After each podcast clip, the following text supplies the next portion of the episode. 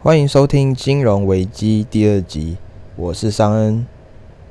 那今天的主题呢，会讲到 iPhone 十二不给耳机跟豆腐头。那说到 iPhone 呢，我就先讲一下我以前的经历好了。呃，我是从高中就开始拿 iPhone 了，我记得，因为我是从来没有拿过 Android 手机的。那我最以前高中的时候，那时候是拿 Sony、Sony Ericsson 之类的。然后接着我姐就是我姐比较潮，她就会先买 iPhone，但是她没有买第一代，她那时候是买 iPhone 四 S。好，那之后她就换手机之后，我就拿了她的四 S。我是没有经历过 Android 的手机，但我知道 Android 的整个系统跟 iOS 是完全不一样的。那我四 S 用一阵子了，我姐的 iPhone 六 S 也用了一阵子了。那她用完了，她想换一个 iPhone 八，然后我就用了她的 iPhone 六 S。好，我就是那一个捡人家不要东西的孩子，也没有啦，我就是。是学生也没有什么钱去买手机，那我姐姐刚好哎不会说要用卖给我的，她就直接给我用，所以她对我也是很好。那我的 iPhone 的历史就是因为这样才开始接触，那我就从一开始就开始习惯 iPhone 这个系统了。而且我最初那时候是在学生，然后有买 iPad，应该是说 iPad，iPad，然后专门去听音乐，然后那个六 S 就直接一直跟着我，跟了超久，大概有四五年吧。一路用到大学，一路用到出社会，这样应该是说那个 iPhone 六 S 是在我大学的时候拿到的，然后我就用了，一直一直到出社会，然后甚至到现在出国工作还在用。那我现在已经换了 iPhone 十一 Pro 了，那我怎么怎么跳了这么大，从 iPhone 六 S 跳到 iPhone 十一 Pro 呢？但我原本规划是在今年才可能会换 iPhone 十一 Pro，而不是在去年。那主要是因为我那时候刚搬到国外，然后就急急忙忙的下班上班，然后洗衣服，然后我就有一天发现我的手机都找不到，就觉得很烦，因为手机上有很多的公式嘛，例如工作的事我要去看，然后我就找不到，结果呢，你猜在哪里？结果他在洗衣机里面找到了，我那天竟然累到就是裤子脱下来丢到洗衣机，连手机都忘了拿。我的钱包、钥匙既然有记得拿，然后我的手机却放在里面，然后整个手机就在里面撸了三圈，然后整个六 S 被洗的超干净，只是打不开了。这就是我为什么会换 iPhone 十一 Pro。更惨的是呢，应该也不是说更惨，就是更尴尬的是，我在今年的尾牙竟然抽到 iPhone 十一 Pro Max，我手上就拿着 iPhone 十一 Pro 了，就觉得啊，这个就是缘分嘛。有时候好的时机是你没办法等的，因为那时候手机就坏了嘛。那只好把那一个手机去卖给我的同事，而且我卖的价格还是跟我买 iPhone 十一 Pro 价格是一样便宜哦。那是因为，因为他想要买给他买给他爸爸，我就想说啊，火山孝子很孝顺，我就觉得卖便宜一点没有关系。因为那是全新的，照理说是可以，呃，比原价再低一点点就可以了。那我就觉得，哎，孝顺的人值得尊敬，我 respect，所以我就哎只卖一个 iPhone 十一 Pro。的价格再低一点点，这样子。好，那直接讲到主题吼。那为什么 iPhone 十二不会给耳机跟豆腐头呢？苹果的官方是非常官方的说法，说啊，我是为了环保啊，为了节省一些排碳量啊，叭叭叭叭这一类的。但是大家也不是白痴嘛，也不是没有读，就算没读过书也用过 iPhone 吧。那大家当然也知道说，那苹果的心机只有一个啊，他就想赚钱，想省钱嘛。省钱就可以赚到更多钱嘛？那可以很明显的知道，诶，因为成本增加，然后加上新的 iPhone 十二是有五 G 的元件成本，那他又想要把它的价格压到跟 iPhone 十一一样，然后很想要跟就是 iPhone 十一一样，就是有销售的成功模式。像去年卖最好的是其实是十一嘛。然后就不惜代价想要减少成本，直接不给耳机跟豆腐头，那这些怎么办呢？没有办法，那那个豆腐头就会变成了官方配件，然后给我们去选购。耳机可能可能也是这样，等于是说你虽然买了 iPhone 的价格跟去年差不多，有可能有一些比较更便宜一点，但是你还是要买豆腐头啊。如果你是全完全是新踏入苹果系列的人，你根本就没有那个充电器啊，你一定要买原厂的吧。而且你买其他厂牌的也不知道好不好用，没有耳机讲电话很不方便，尤其是通讯很长久的时候，你那个电话筒要一直贴着额头，不是贴着额头，要贴着耳朵，很奇怪，那感觉很不舒服，所以一定要有个耳机啊。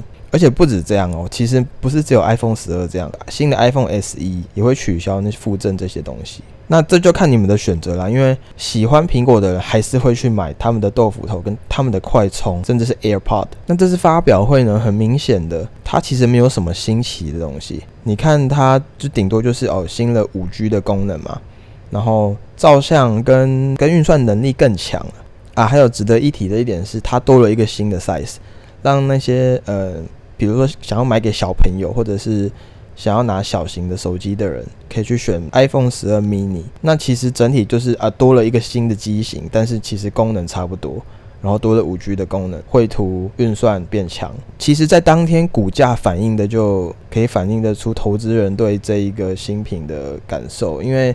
那天股价直接跌了百分之二到百分之三，虽然没有到很多，但是没有上涨，表示说这次的发布的手机并没有什么新奇的地方，也没有什么新的突破。我自己是个人认为啦，取消附赠耳机跟充电器，这个很大部分会影响到那些还没有接触过苹果的人，让他们会更不想先买苹果手机，因为那些人可能本来就习惯安卓手机，然后又觉得啊，我买了苹果。我又要多买一些耳机，又要买它的充电线、充电器。对于新的用户来说，那个购买意愿是会降低的。好了，那也不好说，因为以往来说，苹果的发表会之后，股价有涨有跌嘛。那可是到头来，它还是一直持续往上涨。这家公司厉害的地方就在这里。那我觉得你也不用因为啊这次的 iPhone 十二发表会怎么样怎么样，我让大家很失望，你就整个啊抛售股票或者是做空股票是没有到这个必要。因为如果你要投资苹果的话，你应该是要看它长期长远的发展性，跟它现在的主宰地位。你看它的 iOS 系统，你看它的 App Store 的这个城市，基本上它已经垄断了这个市场了。而且还有很重要的一点，果粉的粘着度是非常高的，这也是为什么巴菲特在当时会加码苹果股票，就是因为他发现他女儿还有他身边的人都很始终于苹果的产品，而且苹果这一个公司，它已经不只是手机了嘛，还有电脑，还有 iPad，还甚至还有音箱、耳机、Apple TV，他们已经变成了一个 Apple 自己的体系的自己的生态圈了。它把它每一个产品都连接到一起，像你 Apple Watch 可以连接手机，你的 iMac。我是觉得，如果你是长期投资或者是价值投资的人的话，更要考虑的是它更全面的发展性，更是它的未来的考量会比较好。因为谁知道啊，今年 iPhone 十二没有什么爆点啊，说不定可能大家在意的是那个海军蓝的颜色，或者是诶那个小巧的 iPhone 十二 mini，然后结果大卖。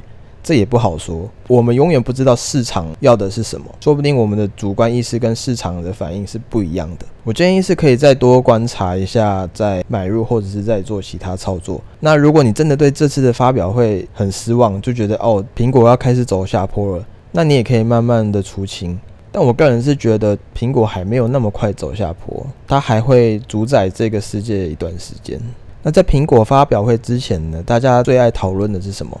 那也就是呃，新闻媒体一直常在报的嘛，就是啊，中共的军机一直在绕台湾啊，然后越来越逼近啊，不然就是呃出的台数越来越多啊，这一天八架，这一天两架，然后什么机型啊，什么先五二，先什么先七十八，然后都报道出来，那你就会想，哎，那会不会真的打来？然后股价会不会受影响？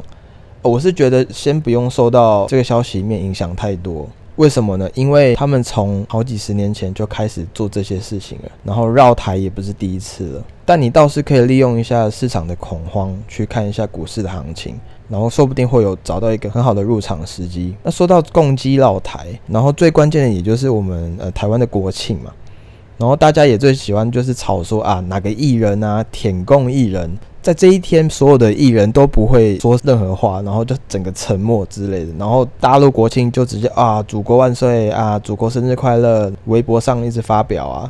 然后在台湾的 Facebook 粉丝团什么话都不说。但诶，倒是我有看到呃新闻有报道说，诶，台志远台哥他有庆祝国庆。那我个人是觉得艺人他们都有他们的选择嘛。那有些人就是向前看。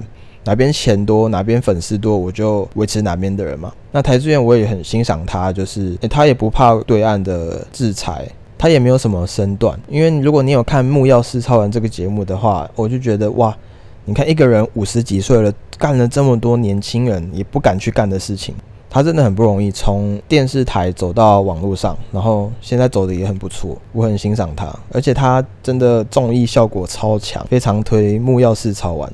那说到攻击老台呢，大家一定会想到就是啊，不免就是战争嘛。像我刚刚说的，他们已经做这个举动很久了，好几十年了，但是确实没有真的去呃所谓的武统台湾嘛。那大家一定会想说啊，我我们不怕啊，啊美国日本会来帮啊。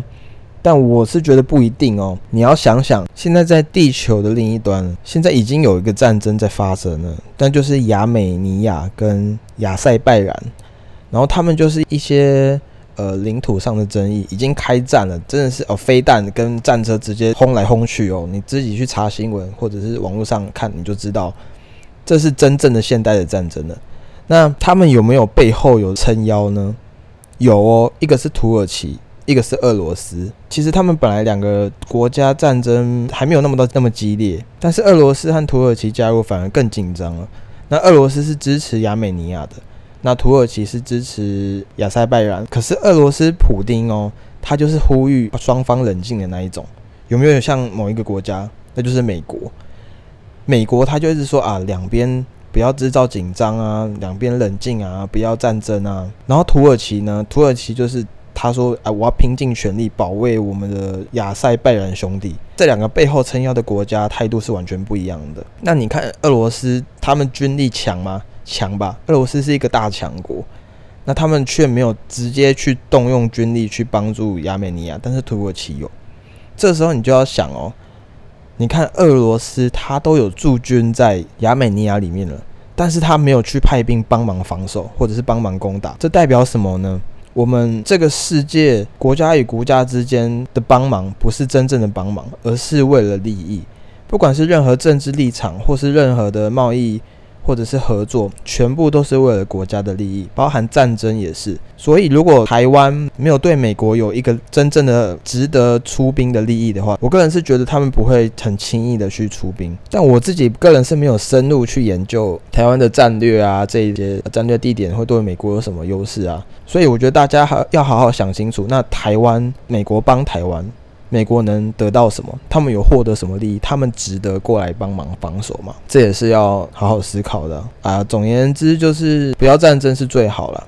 只是想提醒大家，不要把所有的事情想得太美好，不要觉得别人一定会理所当然的来帮忙我们。好了，那说偏了，我们来讲第二个主题吧。第二个主题是讲到淘宝台湾。那你们有用过淘宝吗？那其实大家会用淘宝，都是因为上面的东西很便宜，对吧？因为很多都是大陆制，然后那边工厂直接出货，然后直接来台湾是蛮便宜的。虽然没有说品质一定到非常高，但是那边就是呃小个短袜哦，便宜又很多，然后可以一次订很多嘛，然后大量去用。那淘宝台湾呢，它就是在经济部投审会认定，它就是用英商克雷达台湾分公司，然后在台湾以淘宝台湾的名义来经营电商平台。可是呢，阿里巴巴集团它可以操纵这个公司的营运方针，它确实有它的控制能力，所以它被政府就是判定为入资。然后淘宝台湾自己也啊觉得不要康啦，那决定在今年年底正式停止在台湾的营运。然后从十月十五号开始，已经开始关闭平台下单，然后卖家入驻的商品上架这一类的功能。那大家一定会想说，干中资那么多，然后中资又来了，那好不容易赶走了一个这样子，那其实中资已经无所不在了。你如果有玩游戏，你就知道，其实台湾百分之九十的游戏，还有百分之九十九的手游，几乎都是中资了。你看，比如说啊，《万国觉醒》《剑与远征》这两款，就是来自大陆的游戏公司，叫莉莉丝。那莉莉丝最在早期呢，也有一个很有名的游戏，叫做《刀塔传奇》。那《刀塔传奇》的元素就有点像是《剑与远征》这样子，呃，有点像推图这个概念。然后他们已经扩展到。推到全世界去了，尤其是整个亚洲都被他们的游戏给占领了。所以说，你真的要查路资，其实真的很难去防，因为他们都一定都会钻一些漏洞。比如说啊，我在国外随便一个地方注册一个公司啊，然后利用那个公司在台湾做一个分公司，但是国外那一间公司的资金其实都是来自中国。那现在这些公司其实无所不在，到处都是，真的要防是防不完的。淘宝是一个例子，那其实虾皮呢背后也是中资，但是虾皮早就已经躲开中资的规范了，但我还没有深入去研究。那其实中资不中资对我来说根本就没有什么所谓啊，因为你还是会去玩那些游戏啊。你像《原神》，它就是中资啊，那大家还是爱玩嘛。这就是资本市场开放市场之下的公平竞争嘛。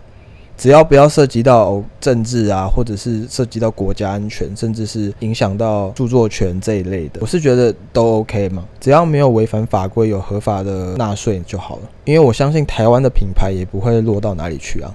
只是有很重要的一点啊，那就是个人资料，嗯，各资防范这个东西，就真的是要大家值得去深思。尤其是比如说你去用 TikTok，去用微信，去用 QQ，我也不能保证说这些资料不会传到中共政府那边。但是他们也不在意我们的资料啦，我们也不是什么重要人物嘛。那这边主要讲的就是，其实中资早就无所不在了。那说到中资，那最近有看到一个新闻哦，也是一个蛮大的消息，就是虎牙跟斗鱼要合并。那虎牙跟斗鱼这两间都是直播公司，也是专门对于游戏的直播公司。那他们一合并之后呢，腾讯就占了百分之六十七的股份，大概七成啊。那从整体看，虎牙、斗鱼合并，这等于是说腾讯体系里面的直播平台合并嘛？腾讯也是看不下去，因为这两家就是对打，这个擂台也互相竞争，那其实有点打到自家人了，所以他们就啊，整个不要再内斗了，然后整个合并起来，那统一对外，尤其是他们最大的竞争对手就是 Twitch，那他们合并之后，等于说统一了整个中国的直播市场，那下一步是什么呢？那当然是到国外啦。但是他们要先解决的还有是其他对手，比如说哔哩哔哩啊，还有抖音等这些新的平台。那我也蛮期待说，哎，他会不会走到全球，像是抖音、像 TikTok 这样子？搞不好以后全世界都在那边刷屏，有没有？哇，那个画面很难想象。那讲到两间直播公司统一，你就会想到，哎，那他们不就垄断整个市场了吗？像现在在美国或者是很多国家都很强调反垄断、反垄断。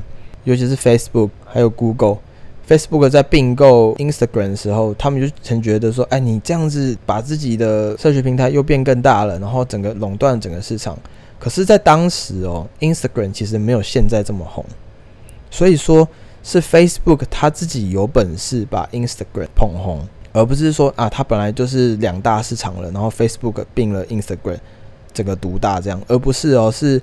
Facebook 本身就很红，它只是多了一个 Instagram，然后再把它养起来，那就是他自己的能力啊。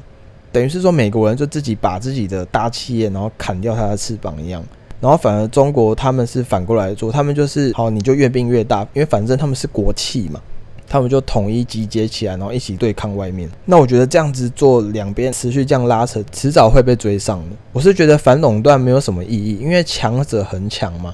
他就是有能力，然后你就要限制他，这不是很矛盾吗？啊，那虽然我自己也没什么在看虎牙或斗鱼，因为我自己都是看 Twitch，不然就是看 YouTube 直播。但是在未来哈，我想虎牙跟斗鱼迟早会走到国际，然后直接跟 YouTube 还有 Twitch 正面对抗。